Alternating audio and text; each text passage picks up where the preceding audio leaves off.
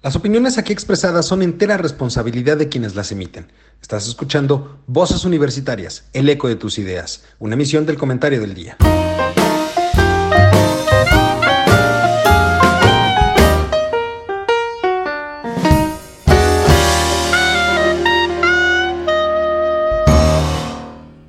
Muy buenas tardes, estimada audiencia, muy bienvenidos a este programa de Voces Universitarias, el eco de tus ideas. Hoy, hoy, pues yo estoy encargado de darles la bienvenida debido a que nuestros anfitriones, Eduardo y Carlos, están ahorita en una situación complicada técnicamente, pero que esperemos que en breve se incorporen con nosotros a esta transmisión que cada miércoles con mucho gusto compartimos con ustedes ideas, pensamientos y reflexiones. Eh, estaba conmigo el doctor Juan Araque, pero parece que está teniendo también problemas para la conexión y pues esperemos que, que como transcurran los minutos se vayan incorporando con nosotros a esta sesión que tenemos concertada con ustedes cada semana los miércoles a las 6.30 de la tarde. Ah, aquí ya está don Eduardo. Don Eduardo, bienvenido. Estaba haciendo el preámbulo para que para presentar a nuestro presentador estrella. Mi queridísimo Mario, muchísimas gracias. Perdonen ustedes, pero ya saben, la tecnología es ingrata en estos días.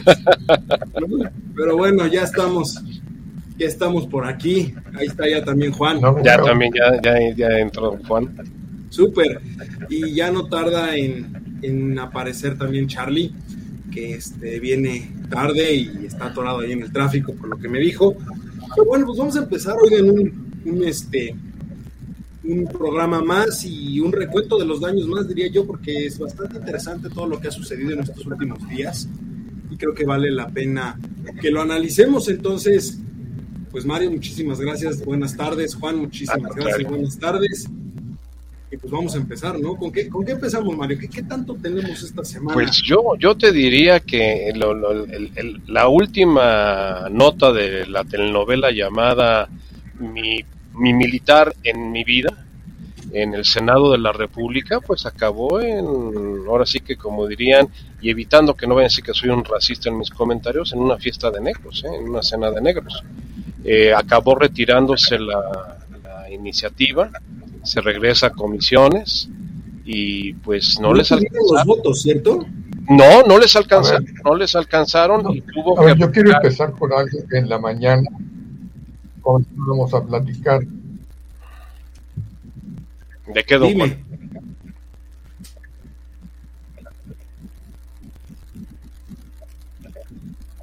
¿De qué, ¿De qué quieres comentarnos, don Juan?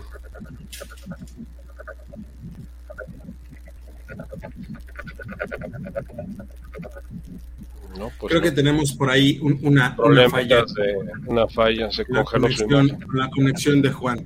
Entonces, este, finalmente no tuvieron los votos y si mal no, no, recuerdo, Mario, corrígeme, pero inclusive un panista se unió a Morena, ¿no? Sí, así es. El, el senador por este Quintana Roo eh, fue el que el que ayer intempestivamente después de que sacaron varios videos de él donde pues condenaba como todos eh, la oposición la iniciativa de ampliar el plazo para que permaneciera la Guardia Nacional eh, controlada y dirigida por Sedena, pues aquí el día de ayer salió abrazado de Mario Delgado, en, donde lo nombran el enlace con el sector privado y el presidente del Comité de Relaciones Empresariales de, de Morena, y pues él dice que primero los pobres. Pues sí, los pobres de su casa, o el pobre de él, que quién sabe con qué petate del lo, muerto. Lo presentó, lo presentó, este, le dio la bienvenida a Monreal, ¿no? No, Mario Delgado, Mario Delgado le dio. Pero también Mario por ahí Delgado. hay un video, un video de, de, Monreal dándole la bienvenida. A lo mejor ya como parte de la, de la bancada. De la bancada correcto. Exactamente, correcto. como. Pero a ver, aún así, no tuvieron los votos, no alcanzaron los no, votos. No. Y finalmente esta idea específica, que ya la venimos platicando aquí, inclusive desde la semana pasada, de que el ejército se mantuviera en las calles hasta 2028, pues no prosperó, ¿no? No, Ahora, por el momento no, por el momento por el no, momento se no. tiene que regresar a comisiones y comisiones va a tener que regresarla a la Cámara de Diputados porque es la Cámara de origen y pues quién sabe qué vaya a pasar.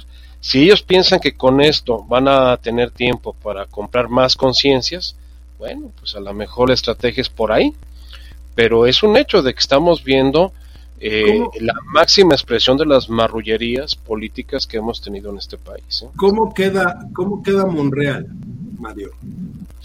Monreal ya está, vamos a decir, primero ya de, eh, eliminado de ser una corcholata. Eh, ya no es parte del, de la selección de corcholatas. Y segundo, con un pie casi afuera de, de Morena. ¿eh? Con un pie casi afuera de Morena. ¿Por qué? Porque ya vino rompimiento, ya hay un rompimiento tanto con el partido como principalmente con el Tlatoani, o sea, con la presidencia de la República. Entonces, a menos que hiciera algo espectacular que de nada le va a, servir. Yo no alcancé a escuchar el resultado, Mario. El resultado es que se retira la, la propuesta, la iniciativa, y se regresa a comisiones en el Senado para que el Senado se la regrese a la Cámara de Diputados y vuelvan a replantear este la, la iniciativa. O sea, no pasó No nada. No pasó No nada. Había una diferencia de 9-6, ¿verdad? Mm, 9-6 no. No había, este, creo que 75 votos a favor que ya tenía Morena, pero necesitaba Necesitaban 84, 86, ¿cierto? 86. No, pero bajó 84 porque había nada más 125 presentes. No estaban los 128 presentes. Esto, esto es, ahora sí que bolillo Ahora, caliente de las justo- 5 de la tarde. ¿eh? Justo aquí mi, mi duda, mi duda sería, Juan, eh, ok, el ejército se queda como está, tiene que retirarse en marzo de 2024, pues entonces lo ideal sería empezar a reforzar las policías municipales y estatales, ¿no? Que nadie ha hablado de eso. Por supuesto que sí. Y sobre todo darle retur- recursos y capacidad. Híjole. Se le volvió a cortar otra vez a Juan. No, mira, lo que pasa es que no, no va a regresar en marzo del 24, don Eduardo. Porque técnicamente las leyes secundarias ya fueron aprobadas. Y en, las leyes secundarias ya se le otorgó el control a la Sedena. Ahora hay que impugnar las leyes secundarias como algo inconstitucional porque la constitución dice una cosa No, y la ley secundaria dice ver, otra. Como está también la ley establecida, en marzo de 2024 el ejército tendría que salir de las calles. constitucionalmente, pero de acuerdo a las leyes secundarias ya no. No, no, es que acuérdate que lo que hicieron fue modificar las leyes secundarias para poder el día 16, eh, bueno, no fue el día 16, sino fue el sábado anterior que transmitieron ya eh, legalmente, entre comillas, la- el control de, la Guardia Nacional, la Sedena, como un cuerpo más. O sea, en, leyes secundarias ya está, ya está hecho la modificación, no por un tiempo, o sea, no temporalmente hasta el 2028, ya como un, un- un hecho eh, consumado de que ellos forma parte de las Fuerzas Armadas. ¿Qué va a Entonces, venir ahorita? Mi duda, mi duda, mi duda, mi de la semana pasada persiste. Entonces, si el 20 si la Guardia Nacional ya pertenece a las Fuerzas Armadas, y de Ujú. acuerdo a la Constitución tienen que retirarse de las calles en 2024, marzo de 2024, pues entonces también la Guardia Nacional tendría que retirarse de las calles. Se supone que sí, pero como ya la ley secundaria fue modificada, entonces ahorita ya pasa a ser parte de las Fuerzas Armadas. ¿Qué es lo que se va? Si, vamos a que no se apruebe el, este, la modificación constitucional, pues ahora tiene que irse a la Suprema Corte de Justicia la controversia constitucional sobre las leyes secundarias. Lo mismo que pasó con la ley eléctrica, exactamente lo mismo que pasó con la ley de la, de la electricidad. Eh, ¿Qué va a pasar? Que la Suprema Corte tendrá que declarar esto que hicieron de las leyes es inconstitucional porque existe el principio en, la- en la Constitución de que esto es- temporal y que termina en tal plazo, que es el ahora, transitorio. perdón. Lejos de todo el margallate este raro, entre que sí, que no, que si regresa, que si se queda, que si no, y que la, la- la manga del muerto, un poco lo que le preguntaba yo a Juan, ya, ya lo tenemos de, de Ya, regreso. viene de regreso. Tenemos- Perdón, ahora sí, Juan, ¿qué decías? Reforzar entonces policía estatal y municipal, ¿cierto?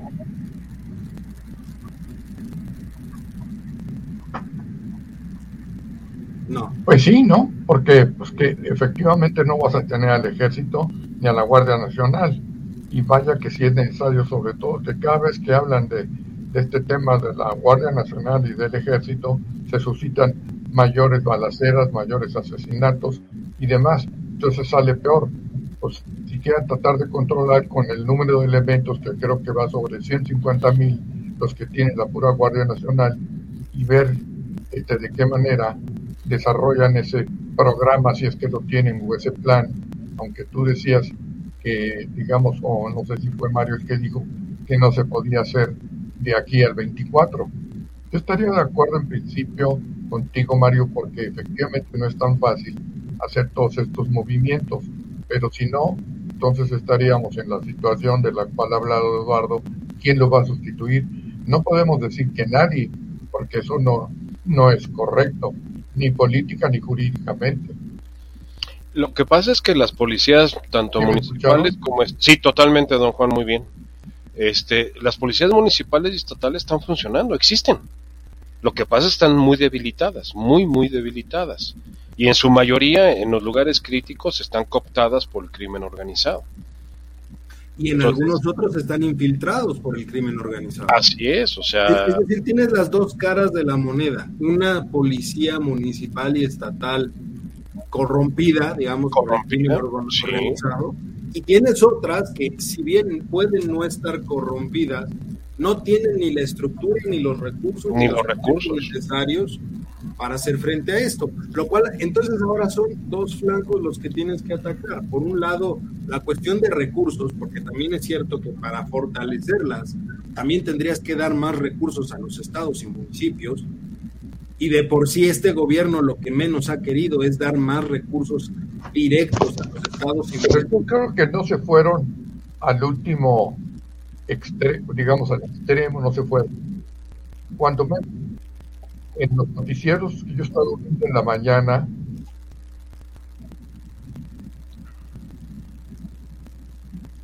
se le cortó otra vez. Se le cortó la, la señal otra vez. Ok. Eh, eh, pero entonces tienes Con los noticieros que yo he estado escuchando en la mañana, hay, bueno, que he estado viendo por la televisión, ni, ni idea tienen de lo que es la policía. O sea, no existe policía. No es el hecho, digamos, de que no hay los recursos suficientes, por decirlo de alguna manera, sino de que no hay policías. Desde luego estoy hablando de las comunidades más apartadas, desde luego, que dicen, si aquí nadie nos cuida, pues nos tenemos que cuidar nosotros. Eso es lo que yo he visto en los noticieros que salen. No, es un hecho que los municipios y las poblaciones más apartadas, pues desde antes, o sea, no de ahorita, sino de mucho tiempo atrás, este, no tenían, ahora sí que fuerza eh, policíaca, fuerza pública. Eh, esa es una realidad, pero ahí tienes un ejemplo. Eh, ahorita el, el lunes, eh, esta caravana de Nuevo León que va a, este, a la frontera para que les apliquen vacunas a los niños, fue atacada pero iba resguardada por la Guardia Civil que tiene este el Estado de Nuevo León, que es policía, es la policía del Estado de Nuevo León, es policía estatal y pues hasta inclusive hubo un saldo de heridos y un muerto de los de los policías. Es que a ver, Mario, yo creo que entonces lo que tenemos o lo que tendríamos que hacer es literalmente empezar del principio, establecer una correcta estrategia. Así es. Porque tienes varias circunstancias, tienes algunos espacios en donde la gente relaciona policía estatal, municipal o local, como quieras verlo, con corrupción, y les uh más estar cuidados por ellos que por el ejército. Así es. Ellos demandan al ejército ahí. Pero hay otras poblaciones en donde dicen al ejército no lo queremos aquí porque ya hemos vivido muchos abusos por parte del ejército. Entonces preferimos que esté una policía del estado o del municipio que sea civil, porque entonces a ellos, digamos, sí nos podemos poner el tú por tú con ellos y con el ejército no. Tienes los dos lados de la moneda. Y el problema es que no importa si es civil, si es militar o qué rayos es, creo yo que el tema de fondo sigue siendo la estrategia, no importa qué sea. Ah, totalmente, don Eduardo. Civil, el tema está en cómo vas a contestar. Ah. De hecho, esa es la postura del, del grupo opositor. O sea, a ver, señores, ¿qué logramos prorrogando cuatro o cinco años más eh, la coordinación de Sedena en la Guardia Nacional. ¿Qué logramos? O sea, lo que tú acabas de decir, ¿cuál es la estrategia? No, es que así debe de ser. No, no, espérame, dame razones, dame argumentos que, que yo acepte y diga, tienes razón, que se queden cuatro o cinco años más. ese, ha sido no nada, más, no nada más es ponerlo, este, digamos. Porque lo digo yo. Sí, porque lo digo yo. Eh, Juan, ¿ahí, ¿ahí me escuchas? Sí, pero voy a tener que hacer por el celular, sencillamente no puedo ver tampoco. De acuerdo, no, no te preocupes, eh, a ver si lo, lo, lo, recuperamos en estos días para allá el siguiente programa. Pero por vía de mientras, eh, ahí me escuchas, ¿escuchas bien a Mario ahí? A ver, que, hable Mario. ¿Me, ¿Me, escuchas, don Juan? ¿Sí, sí me escuchas? Sí, sí, sí. Perfecto, entonces, si quieres, este, nos continuamos de, ese, de esa forma. Entonces, decías, Juan, eh, aquí la pregunta y un poco lo que decía Mario, te pongo en contexto en lo que regresaste. Decía Mario y comentaba yo también que el tema, el tema en realidad no es si está la policía, si es el ejército o qué es lo que está cuidando a las personas. El tema es que no hay una estrategia. Creo que entonces tendríamos que empezar por la estrategia, ¿no? pues sí, con un plan de, de, de formación, de incorporación, o como usted, algo para incluir, al, para poner policía en todas partes. Y, eso, justamente mencionaba Mario, es uno de los argumentos también que da la eh, oposición, el bloque opositor en el Congreso, que finalmente decía, de nada sirve ampliar el plazo de la, del ejército en las calles si en realidad no cambiamos o no se establece una estrategia correcta, porque pues finalmente es patear el bote hacia adelante, ¿no? Y que la siguiente administración sea el responsable. Tú ves, tú ves, digamos, entonces la intención del presidente, no voy a hablar ni siquiera del Congreso, sino del propio presidente, de decir, pues si esto pasa, yo me lavo las manos y que sea el siguiente gobierno el que decida. No, hay mucho tiempo que falta para que termine Andrés Manuel. No creo que pueda Dos años. Pero entonces, entonces, ¿qué podemos esperar? Bueno, que de alguna manera que ya estamos manejando, ¿no? Pues que fíjese que pero que pues quedaría en el modo de defensión. No, no, tengo la mejor idea cómo se puede hacer. Pero mira, por ejemplo, tienes el caso de la Ciudad de México. La, la, Secretaría de Seguridad Pública de la Ciudad de México, bajo las órdenes de García Harfuch, ha funcionado y ha funcionado bastante bien. Y tienen presupuesto. Y inclusive el mismo Omar García Harfuch es un precandidato a la gobernatura de la Ciudad de México. A la jefa pero ahí está, ahí está, la clave, ¿no? O sea, a ver, hay una estructura y hay recursos, pero lo más importante, hay una estrategia. Hay una estrategia, sí. Es una estrategia que, que no está alineada con la estrategia federal. O sea, se ha manejado de una manera autónoma. Ahí mi pregunta sería, aquí tienen que entrar a jugar de manera muy fuerte entonces los gobernadores, ¿no? Pero ya tienes gerentes, ya tienes gerentes en los estados, ya no tienes gobernadores. O sea, todos los que entraron ahorita de Morena van a hacer lo que les digan. ¿Tú no verías a los gobernadores eh, dando golpe en, en la mesa? No, definitivamente no, definitivamente no. ¿Tú, Juan? que no podemos llegar a ese extremo, Mario, de decir que no, porque finalmente tienen que hacer algo, que van a, van a tener que agarrar todos los cuernos. Los de Pero, oposición puede ser. Los de la oposición tal vez y con, y con ciertas situaciones. Ve ahorita el, el, el margallate que hay en Tamaulipas. Ya hay denuncias y órdenes de aprehensión en contra de, del, del gobernador electo de Américo Villarreal e inclusive una investigación de Estados Unidos a través del FBI y de la DEA. Y el señor todavía no toma posesión como gobernador y todavía García Cabeza de Vaca está, este, Francisco, eh, García eh, Cabeza de Vaca, es, es, el que está ahorita, ahora sí que moviendo todo el pandero para, para tronar al, gobernador electo. Eh, ahí es, ahí honestamente desde mi punto de vista es una lucha de carteles de la droga, porque tanto uno como el otro representa a crimen organizado. Pero ese es el caso, por ejemplo, de Tamaulipas. ¿Qué pasa, por ejemplo, ¿Qué pasa con Jalisco? Nuevo León y Jalisco, y Ciudad de México y Estado de México se han mantenido este, con control. Yo te puedo decir, las policías aquí en el Estado de México, que es eh, donde yo radico, este, la estatal está funcionando. Le tienes miedo y a la municipal le tienes miedo. Y más cuando andas en la noche de que ves que te se acerca una patrulla y en la torre, ¿de qué se trata, no? ¿Por qué? Porque el, el, el, esquema que ha tenido el, Estado de México es que lanza a los policías a robar, les da una patente de corso.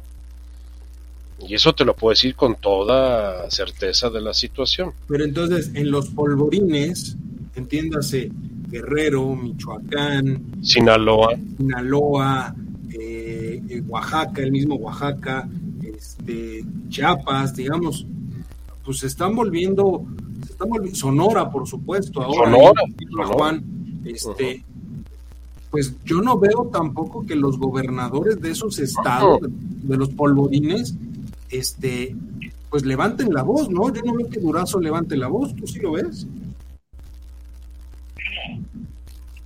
pero es que es muy, es muy pronto todavía. Tres ¿Cuatro años? Y este, yo creo que esa iniciativa debe ser modificada para tener ya un plan, aunque sea temporal. Ah, bueno, o sea, tú lo ves desde el punto de vista de que es muy pronto porque apenas acaba de rechazar la iniciativa, la, la propuesta.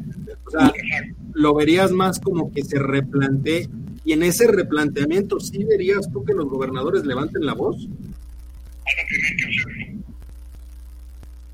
No. No lo van a hacer porque están alineados y cooptados políticamente por López Obrador. Y saben que el que brinque vaya en contra de lo que él diga, se le dejan ir encima.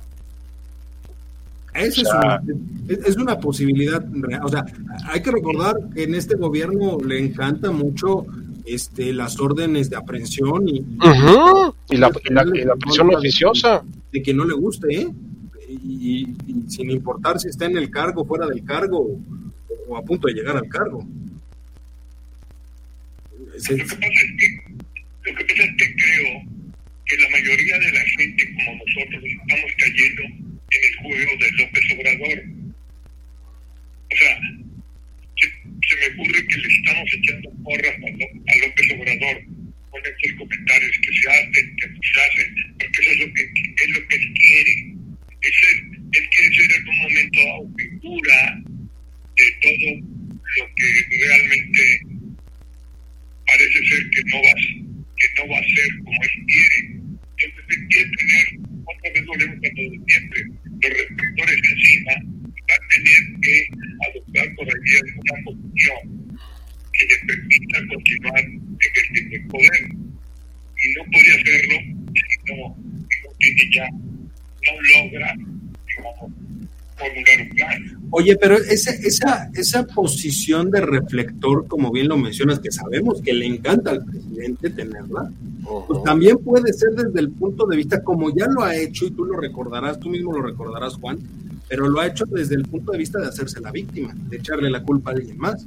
Yo quería mi, estrategia mi estrategia era esta, pero la oposición, el Congreso no me dejó. Entonces, si crece la inseguridad es por culpa de los legisladores de la oposición y eso pues también finalmente le permite jalar los reflectores y salirse con la suya, ¿eh? porque le encanta aventar culpas a diestra y siniestra.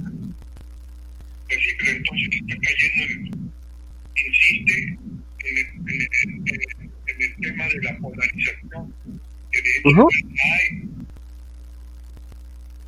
¿Sí? Totalmente. de acuerdo, y es un juego maniqueo, es un juego maniqueo de parte del, presidente, porque ahorita lo único que le interesa es mantener su poder, o sea, su capacidad de influir. Y como bien lo dice Eduardo, si se tiene que hacer la víctima, se hace la víctima. Hoy en la mañanera fue, fue de, yo diría que de risa loca, escuchar la justificación de por qué los mueras. Y qué contento está de que la gente estaba gritando vivas, cuando él gritó muera, la gente no se equivocó, inmediatamente gritó mueras. ¿Y por qué gritó mueras? Porque el clasismo y el neoliberalismo y el racismo y la corrupción deben de morir. ¿Por qué? Porque esa es parte de la cuarta transformación.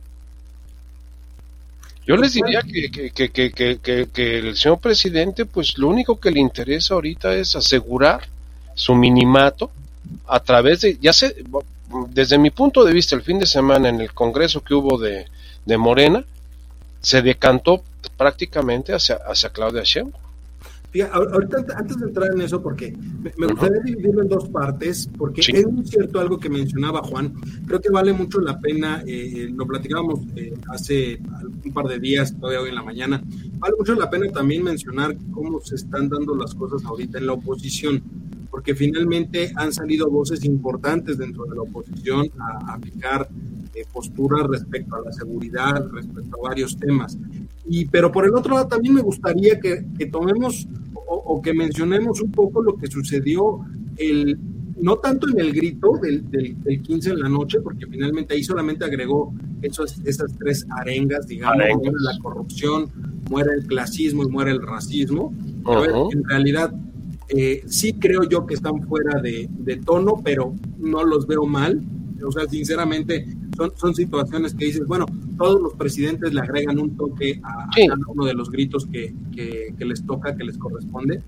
Eh, no, no es un tema yo que creo que esté eh, está fuera de lugar, pero no lo veo mal, repito, porque finalmente, efectivamente, todos estamos en contra de temas de clasismo, racismo y corrupción. Pero más allá de eso, más allá del grito, me, llamó mucho la atención que el 16, pues finalmente reculó, y lo dijo desde días antes, respecto de su postura con las rondas de, del TEMEC.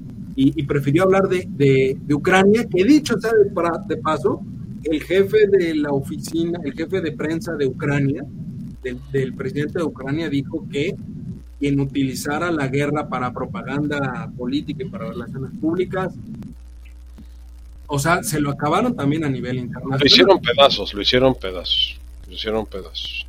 Y fue, fue el, asesor central del gobierno ucraniano el que mandó el tuit descalificándolo totalmente, diciendo que era un propagandista y un eh, abusivo y un, este, abusa, un aprovechador de las situaciones para beneficio de relaciones públicas.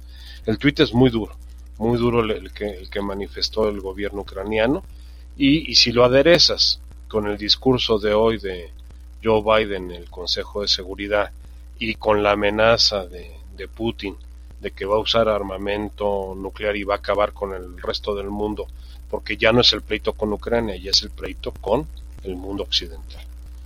Y ahorita la tensión está ahora sí que al rojo vivo, porque los analistas dicen que que este discurso que televisó eh, a nivel mundial Putin se le veía fuera de contexto, o sea, fuera de, control, y amenazando abiertamente de que va a usar el armamento mundial para doblegar no a Ucrania, al mundo occidental. Ese, ese es el tamaño de la bronca ya. Juan, tú, tú ves, o sea, al margen de lo que menciona Mario, de este lado, oportunismo y, y finalmente tuvo que recular, ¿no? ahora sí que le sacó al peine. Yo no escuché esto, bueno, sé lo que dijo el, el, asesor del presidente de Ucrania, ¿no? muy claro, digamos, como siempre sucede que meterse donde no, donde no le importa. Y eso, eso fue oportunismo, ¿no? Porque tuvo que recular con respecto a Estados Unidos. Y, y nos puso, o, nos pone, pues nos pone entre la espada y la pared, ¿no? En un predicamento. Hijo. Entonces, ¿qué papel está haciendo el voto? No, y el lunes, el lunes, el lunes se puso a... El Goldo, el Goldo, andaba, tomándose selfies ahí en, la, reina. El Goldo estaba muy feliz de turista allá en, Londres, diciendo, mírenme, acá estoy. Y, casi, casi le fue a cantar a Carlos III la de este, pero sigo siendo el rey. No, oiga, mi rey, lo esperamos allá en México, porque dijo que lo invitó oficialmente. Sí, sí, sí, que lo invitó oficialmente a México. Entonces el gordo, el gordo, el gordo, pues está, está feliz el gordo, ¿no? De paseo. Sí, pero el gordo fue uno de los grandes ausentes, de las corcholatas ausentes el, fin de semana acá. Y Monreal ni siquiera fue invitado. O sea, Monreal ni siquiera lo consideró no, el pero partido. dijo Mario Delgado que se invitó. Que él, pero no estuvo. No estuvo. Pues ahí, ahí, está hablando del rompimiento. O sea, ahí claramente. Las posiciones, la que avasalló en las posiciones fue Claudia, en las posiciones de... hablando, de, hablando de posiciones, ahora sí, Juan, del lado de la oposición, ¿cómo estamos? Porque efectivamente hemos hablado mucho de, las corcholatas, pero de la oposición, ¿cómo andamos de, aquel lado? Por muy, por muy, como dijera yo, este, pensando que tal vez es imposible que esto suceda, dada, dada la situación de PRI.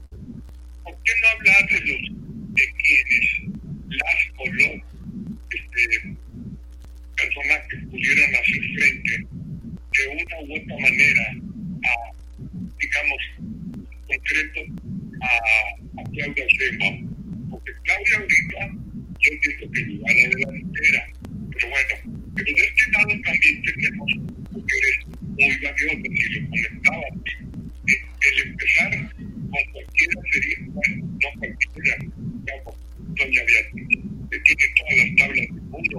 Claudia también pudiera hacer esto. Inclusive plantar a, Margarita, a pesar de todo lo que dado, no, no se lanza la oposición. Ya sabemos que la tenemos perdida deberían de pensar desde la oposición, pero hay que hacer algo. Y fíjate que es curioso porque en estos temas específicos, lo que tuvo que ver con el discurso del 16 de septiembre, lo que tuvo que ver, por ejemplo, con este, todo este tema de seguridad, si bien es cierto han salido a dar posicionamientos, no han tenido la misma cobertura que los otros.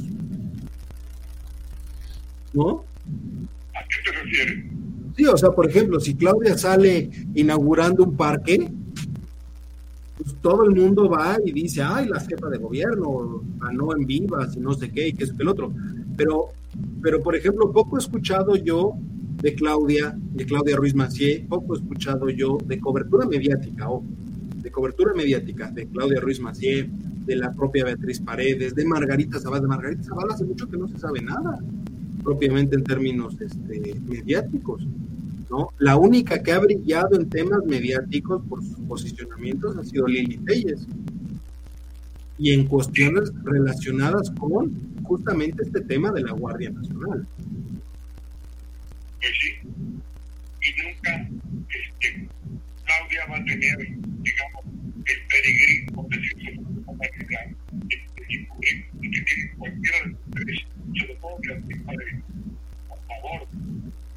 La señora ya se siente presidenta porque se gritan las muchedumbres que la van a pero desafortunadamente nuestro no piensa. Lo único que sigue, por un lado, sigue la cultura del bienestar, y por otro lado, que las personas, pero que no se han puesto a pensar un poquitito nada más, tenemos un un dedo de, de materia cerebral, digamos, para saber lo que me parece, me lleva de calle. Ahí, por ejemplo, ahí, por ejemplo, a ver, ¿qué habla de qué puede presumir? Es lo que quiero yo saber. Justo, justo, justo quisiera, justo quisiera eh, Mario preguntarte, por ejemplo, en el caso de las que acabamos de mencionar, Beatriz Paredes, Claudia Ruiz, Lili Telles, Margarita Zavala, el propio Enrique de la Madrid, que también que, que, él quiere, ¿no? Han tenido posicionamientos muy claros, respecto de los temas de coyuntura. Pero, ¿qué posición han fijado las corcholatas al respecto? No han dicho nada. No han dicho nada. Coincido con Juan, no han dicho nada. O sea, eh, las personas que acabas de mencionar, en el caso muy específico, Beatriz Paredes es la que tiene el currículum más extenso. O sea, es una mujer que ya ha sido gobernadora, que ha sido secretaria de Estado, que ha sido senadora, que ha sido diputada, que ha sido presidenta de organismos este, públicos. Es una- ¿Perdón?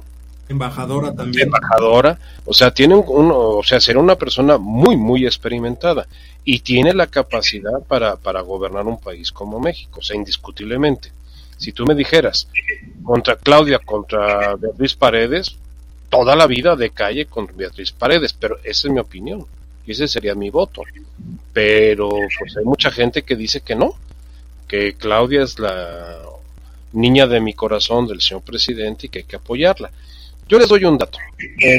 El, martes, ayer, hubo la inaugura- preinauguración de la embajada de Estados Unidos. Y hubo una situación en donde el embajador se dirigió a Claudia como presidenta. Y entonces caben dos interpretaciones.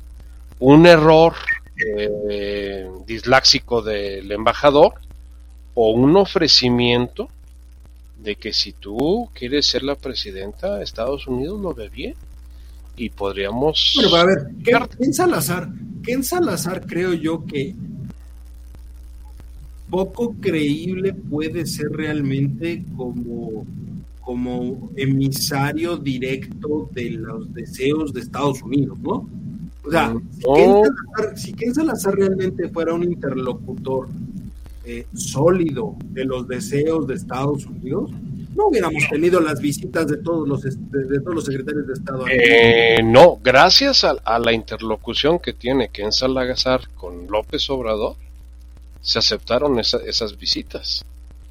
O sea, el, el que ha abi- abierto la puerta para el mismo Blinken hace una semana fue Ken Salazar. Ken Salazar es, es, es el, personaje más activo que hemos tenido en las últimas décadas en la Embajada de Estados Unidos.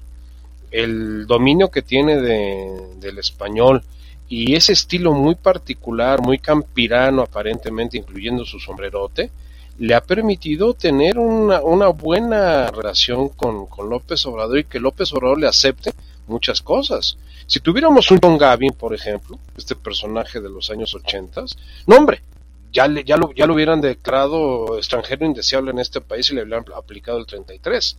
Pero este, este personaje ha sido sumamente hábil y plantea las cosas en un estilo de mm, coloquial y afable y que vamos a hacer las cosas, pero acá te traigo al de la mano dura y este te va a plantear las cosas.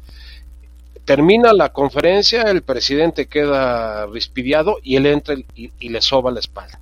No, señor presidente, mire, yo voy a hablar y su amigo Joe le va a mandar las, las situaciones. Para mí, el señor Ken Salazar es un, una pieza clave en el manejo de las relaciones con México en el gobierno actual. No cabría en otro tipo de gobierno, pero en el actual Entonces, que tenemos, el espaldarazo directo del, del embajador es a Claudia Sheinbaum. no, le planteó.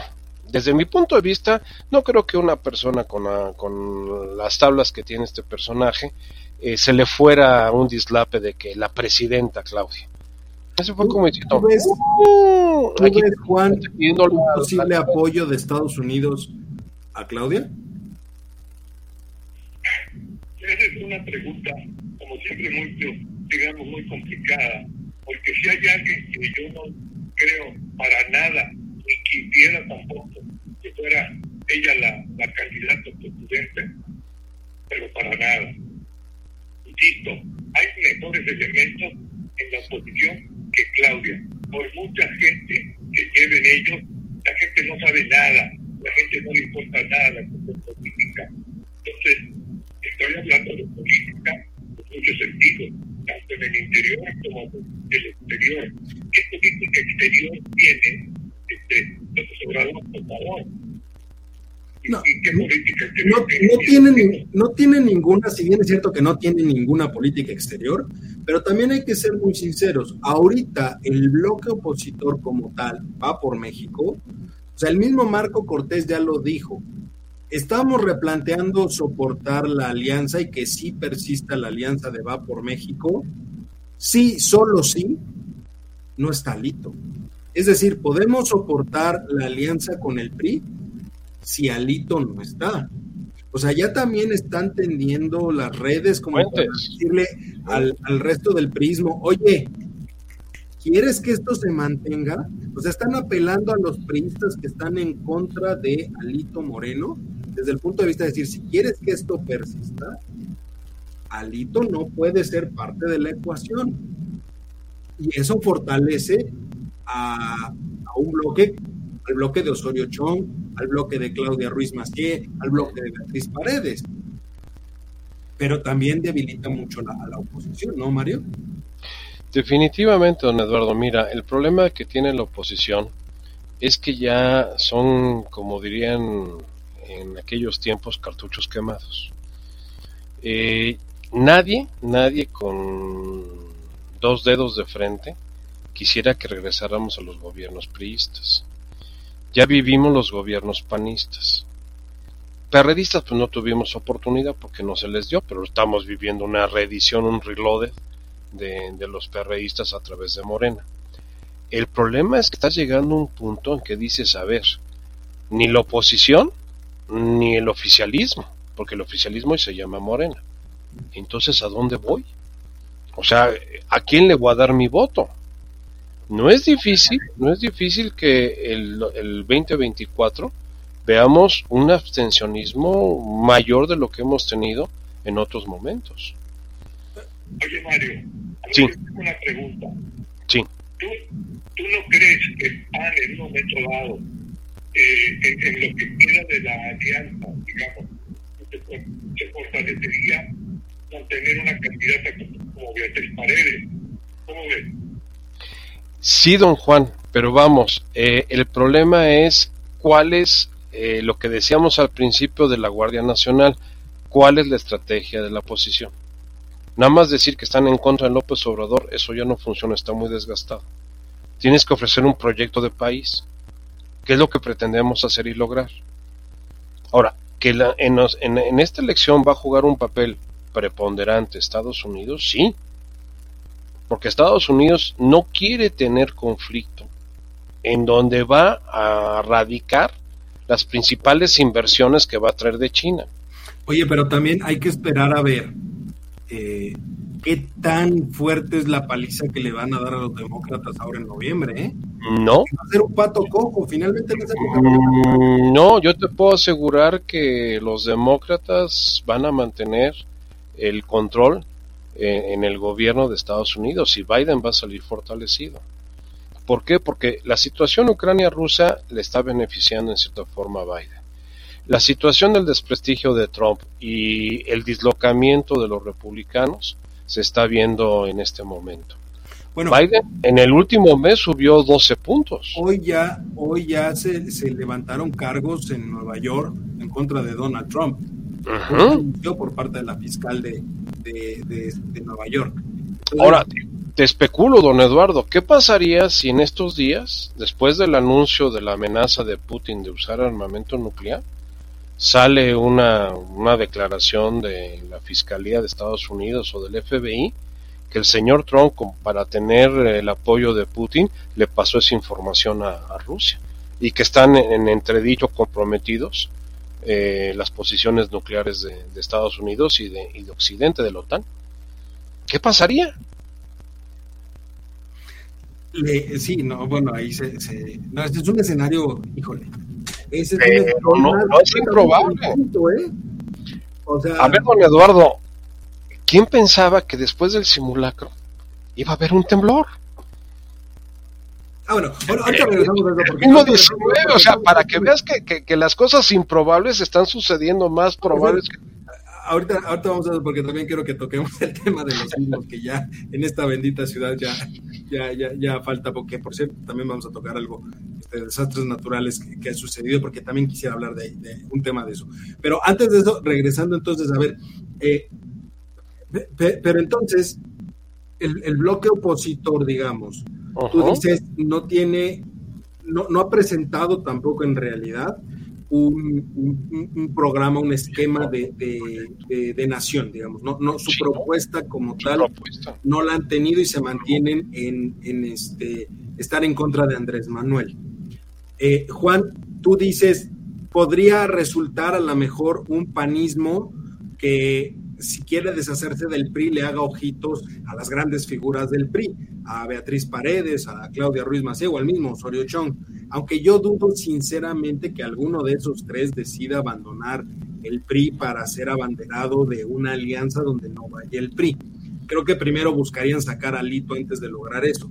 Pero mi pregunta para los dos sería lo siguiente, si ni la alianza ni el oficialismo ¿ustedes verían viable que esta elección se vuelva relevante el papel de los independientes?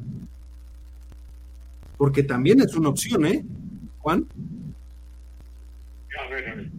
Eso de los independientes, ¿no te refieres a los satélites? No, no, a, los, a un candidato independiente. Bueno, pues está bien. Digo, no es que yo considere que esté bien, pero pudiera surgir, ¿por qué no? Entonces, en parte el apoyo. Mario. Yo te diría que el laboratorio fue Nuevo León. Y en Nuevo León vimos llegar al Bronco como candidato independiente. Claro, después de ser un priista de toda la vida, que llegó al punto y dijo ya no tengo nada que ver con el BRI. Eh, el problema es que un independiente para esa posición tiene que ser un político de cepa. Yo, yo, yo no estoy viendo, y lo omití a, a propósito, en, en, en el, los cartuchos quemados a Movimiento Ciudadano. Aunque tiene alguien que no tiene un cabello de tonto, este Dante, Dante está jugando muy bien el ajedrez. Yo sigo sosteniendo que Dante en el movimiento ciudadano puede ser el caballo negro de, la propia oposición y que los demás se al, alineen no, no voluntariamente, sino porque se den cuenta que, que la marca que representan de partido ya no tiene cabida en la sociedad. Movimiento o sea, no, no tiene tú experiencia. Podrías ver, tú podrías ver que Movimiento termine jalando, porque sabemos que hay una cercanía real. Uh -huh. Movimiento Ciudadano con Marcelo Ebrard y con Monreal. Totalmente. Dos figuras en específico. Entonces, tú sí Me lo he dicho en programas anteriores, Monreal a la jefatura de gobierno del DF y barre al que le, con el candidato que le pongas y a Marcelo a la presidencia. Juan, ¿tú verías a, un, a una alianza PAN-PRI-PRD apoyando en un momento dado, a pesar de los candidatos que tú has mencionado, de los posibles candidatos que tú has mencionado, ¿tú verías a esa alianza apoyando, uniéndose a un movimiento ciudadano que pudiese abanderar a un Marcelo Ebrard? Sí, yo sí. Sí lo vería así. ¿Y a Monreal para la Ciudad de México? No, yo estoy hablando de la presidencia, no de la jefe de gobierno. O sea, pe pero sí verías a, a, un Marcelo abanderado por Movimiento Ciudadano y la Alianza. Pues sí. Y, y ahí, o sea, ¿le gana, le gana a Claudia o, o no? Eh, en, en una lead real, le gana. Pero vamos a esperar a que al momento que se destape esto, desde la mañanera le van a atizar todo el expediente que tienen de él. Igual a Monreal. O sea, eh, estamos Pero jugando. Tendrían que, esperarse, tendrían que, esperarse, los dos. Hasta el último momento. El último hasta momento el último para poder momento. separarse de Morena. Porque ahorita. O sea, ahorita es expulsión directa del partido y saldrían los dos de las posiciones de poder que tienen. De, Así Marcelo es. saldría de la Cancillería y Monreal saldría de la coordinación de, la bancada de Morena y por lo tanto de la Jucopo. Pero no saldría de ser senador, o sea, porque no, esa es una elección no. por elección. Pero Marcelo dejaría la Cancillería y este y Monreal dejaría este la posición de poder que tú acabas de mencionar, de ser el representante, el líder de la bancada y, estar en la, comisión de, gobernación y puntos constitucionales. Entonces, eh, los dos están jugando hábilmente, vamos, están estirando la liga hasta ver a dónde llegan. Ya lo vimos. El jaguar rugió cuando quisieron doblar a alguien. Y lo doblaron. En el momento que lo doblaron, el jaguar dejó de rugir. ¿Qué se ha vuelto a decir en los martes del jaguar allá en Campeche? Absolutamente nada. ¿Qué pasó con las órdenes de, pegarle, pegarle, aquí no sé qué opinan los dos, pegarle a Marcelo, sacarle los trapitos al sol a Marcelo, también implicaría pegarle de refilón al propio Andrés, porque Marcelo cubrió muchos de los desastres que Andrés dejó en la jefatura de gobierno de la ciudad. A ver, don Eduardo, si el viejecito de los cuentos sale diciendo este tipo me engañó, este tipo me utilizó, este tipo se aprovechó de mí y suelta dos o tres lagrimitas. ¿Qué pasó? Acuérdate que no tienes un presidente, no tienes un político, tienes un conductor de programas de reality show. O sea, ahora sí que pase el desgraciado y vamos a hacerlo pedazos aquí. Este es AMLO de América, no, no es este, Laura de América. O sea, el, señor tiene, tiene la, la, y tiene la, la, capacidad para hacer eso. Sí, don Juan. Sí, digamos, porque pareciera ser que ustedes, este, digamos, de alguna manera este, están negándole cualquier posibilidad al voto y dejando abierta entonces la puerta para que sea Claudia. En Morena yo creo que sí. O sea, por la terquedad de Andrés Manuel, yo sí vería al Goldo fuera de las posibilidades de Morena. Pero lo veo más que enfilado, como bien mencionan los dos, a la oposición, ¿eh? Sí. No tiene otra opción. No hay otra opción. Porque vamos, Claudia es, es, la única salida que tiene Marcelo, ¿eh? Si Marcelo y en el futuro, ¿eh? si Marcelo no la toma, se le acabó la vida política a Marcelo en este Totalmente. Así es. En el gabinete de Claudia no va a estar. ¿Quién va a estar en el gabinete de Claudia? Adán Augusto. Que por cierto, me, dio mucha curiosidad saber la edad de los tres. El más grande es Marcelo y el más joven es Adán Augusto.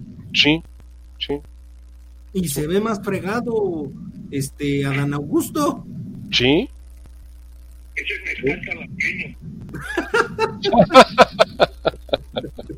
Oye, es que es, impresionante.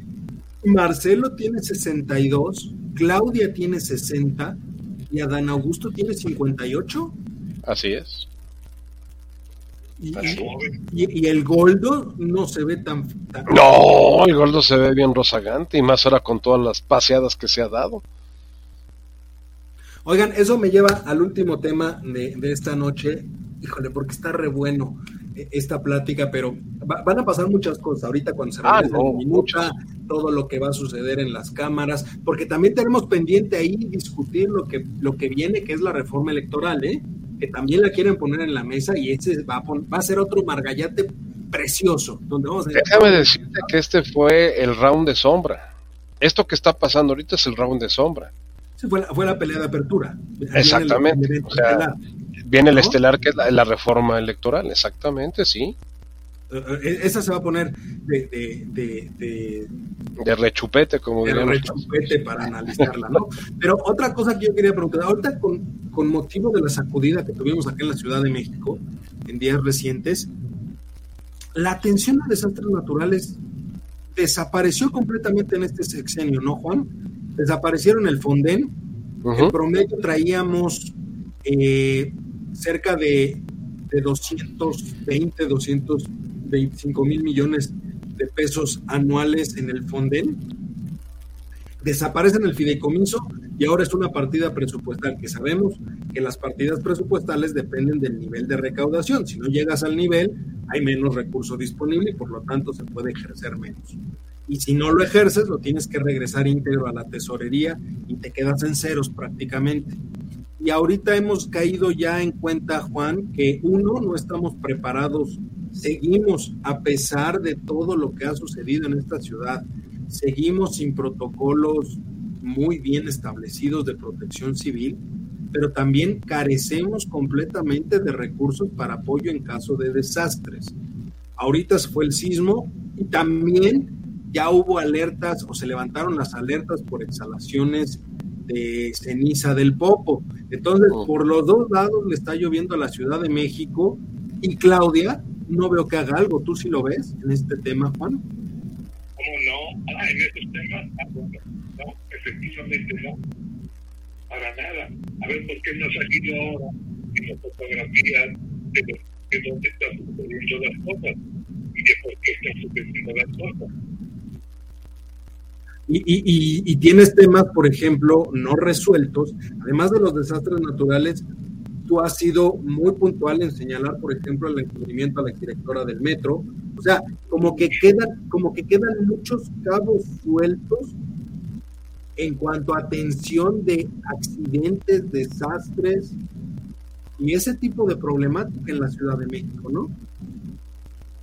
Ni me piques la cresta con eso, porque está violando la Constitución el Código Penal Federal una serie de, disposiciones que, digamos, esto le permite de alguna manera y en remanera las demás objetos también. O sea que por donde quiera tienen hoyos. Lo que pasa es que los han servido pasar muy bien con sigilo con. Porque no me digas que la tal directora pues, este, exenta de responsabilidad. Para nada. oye, Mari. Ya, no, ya no sigamos con la que supuestamente puede ser la gobernadora del, Estado de México, por lo tanto, ¿qué clase de gobernantes quiere México? ¿Ratas, corruptos, y justamente pensando en eso, Mario, a nivel nacional, eso creo que el tema menos atendido es la parte de atención a desastres, ¿no? Totalmente, desde que desapareció el Fonden, este fideicomiso que existía para desastres naturales, que había sido alimentado durante años por parte de los gobiernos anteriores para tener ese fondo. Como tú bien lo decías, no es para lo que tenga disponible este año en el presupuesto, este es para cuando me vengan emergencias. E, era, como el, ahorrito familiar para que si se nos presenta algo, por aquí, por aquí lo podemos resolver. Eso se acabó. Y los guardaditos que había de los gobiernos anteriores que habían creado en los fideicomisos desaparecieron todos, los absorbieron. ¿Qué está pasando? Que ahorita están hablando de principalmente el estado de Colima. Colima y Michoacán fueron los más golpeados en esta ocasión por el, por el temblor por la zona en que, en que se provocó y eh, están diciendo pues es que no sabemos si a quién recurrir, a quién le hablamos, a la coordinadora general de protección civil, a esta personaje que estuvo en lo de la mina, este silo de mina allá en Sabinas y que no resolvió ni un pepino. O sea, eh, a ella recurrimos, recurrimos a la Secretaría de Hacienda, recurrimos a la presencia de la República, ¿a quién? Para que nos digan dónde nos van a dar los recursos para resolver los daños que fíjate que eh, eh, analizando lo sacó México Evalúa, que es parte de lo que yo escribí el martes en el comentario del día, el promedio del sexenio pasado del, del Fonden era de 220 mil millones de pesos, al año. Eso es lo que se traía. Para este, para este año, este es el, el, el 50% o sea, el promedio de este sexenio es al 50%. 50%. Pero ojo, lo que más llama la atención es que la menor, el, el 90% de los recursos se ha destinado a atención eh, ciudadana y solamente el 10% a la reconstrucción de infraestructura. Así es. Entonces, literalmente se cae el puente por un temblor, por un, por un sismo, o por un huracán, o por lo que tú quieras, cualquier desastre, un deslave de algún, este, de algún cerro, o, o que se salió de cauce un río, lo que tú quieras, y mandes, o que no hay agua, como es el caso de Nuevo León, y finalmente no se, no se repone la infraestructura, se gasta en atención a, las, a, las, a la ciudadanía, que es por supuesto importante, pero a ver, si ya se te deslavó el cerro, se te cayó el, puente, pues primero tienes que atacar eso antes de dar dinero a la atención a las personas, porque si no, generas una nueva vulnerabilidad. Y este sexenio ha sido claro en que no se repone la infraestructura. No, no, no se repone. Yo te diría, o sea, aquí en la Ciudad de México sí hubo daños, ¿eh? Sí hubo daños. El puente de conexión entre Interlomas y Bosque Real está cerrado. El puente del Yaqui de Santa Fe Interlomas está cerrado. ¿Por qué? Porque se fracturaron, están fracturados. Eh, aquí en el Estado de México, unos puentes que hay sobre la avenida Gustavo Vaz también se fracturaron. Entonces, eh, ¿por qué? no es porque estén mal hechos, simple y llanamente porque no tienen el mantenimiento adecuado. O sea, son, son eh, vialidades que están todos los días, a todas horas, recibiendo carga dinámica, que es el movimiento de los vehículos que pasan por ahí, con todas las, las vibraciones que esto genera, y que tienes que estar dándole mantenimiento preventivo constantemente para evitar que en una situación más crítica como la fue la del temblor, se te fracturen las, este, las eh, construcciones. Entonces, eh, también hubo otra vez edificios que se habían dañado en el 2017, que no se había resuelto la situación de esos inmuebles y que ahorita se acabaron de, desgraciar, principalmente en la colonia Cuauhtémoc y en la colonia este en la Roma, en la Condesa, entonces no, en la, que está acá en Insurgentes, se me fue, donde está Antonio Caso, la San Rafael. La San Rafael y la Juárez también. En la Juárez, y la Juárez, y la Juárez también. O sea, toda esa zona de ahí se golpeó. Ya, ya para, para, ir cerrando, porque ya, se nos acabó el tiempo. Ya, ya se nos eh, acabó. El apoyo en cuestión de desastres naturales, este gobierno lo va a usar, ¿tú lo verías con un uso electoral? No, porque quiere terminar el, el maldito tren a como dé lugar. O sea, ni siquiera ves que esos recursos los utilicen para eso, sino que lo va a mandar a las obras prioritarias. Sí. Eso va a ser el Por ejemplo, en los noticieros de Televisa trajeron estos, estos casos desmenuzando de un que no sé cuántas que tenían tengamos pues, llamarle estructura, estructura de cuanto menos un metro, y dijeron que no tenía ningún problema. Y aquí pasó en la línea 12. No, no, eh, esto aguanta agua. Mario, ¿tú, ¿tú lo verías con un uso electoral posiblemente? Yo pienso que todo lo que se use en este momento para reconstruir, para apoyar, va a ser con fines electorales. Coincido con lo que dice Juan. Eh, la prioridad uno es las obras insignia, el tren Maya, la refinería y, continuar con el subsidio al aeropuerto de Santa Lucía. Entonces, eh, es una realidad. El tren Maya no lo van a poder construir, porque ya están teniendo problemas de lo que les han dicho hasta el cansancio. No solamente los ecologistas, sino los expertos en, en mecánica de suelos, que no soporta las construcciones que están haciendo el tipo de terreno donde quieren construirlas. O sea, y no están utilizando las técnicas que en un momento dado podían funcionar en ese tipo de, terreno. Entonces, esa obra va a ser eh, el rotundo fracaso. Dos bocas. La semana pasada lo mantuvieron muy callado, pero se les volvió a inundar. O sea, la obra inconclusa. Es verdad, y ojo, ya se viene la época de huracanes. De los grandes huracanes en el sureste, exactamente. Y en el, Golfo. Entonces, se les acaba de inundar. lo mantuvieron ahora sí que callado y evitaron que saliera mucho a difusión, pero ya sabes que redes sociales se encarga de, difundir. Veías este, toda la, la, zona de la, de la refinería inundada, inundada totalmente de lado a lado. O sea, se, se les dijo N veces que por eso nunca se había construido en esa zona nada. Pues Ni era siquiera- Es un pantano, es un pantano. Es un Pero, pantano. oiga, ya se nos acabó el tiempo, este, híjole, es que son temas buenísimos que, que- que se pueden analizar. Este, pues les parece, retomamos algunos de estos la, la- en, en programas siguientes. Repito, se viene la parte interesante que es la reforma electoral, pero bueno, por vía de mientras, este, pues le agradezco muchísimo a toda la gente, a los miles de millones de personas que nos ven cada semana en este programa, pero sobre todo muchas gracias Juan, muchas gracias este Mario por estar con nosotros, a Charlie que les contaremos el día porque Totalmente.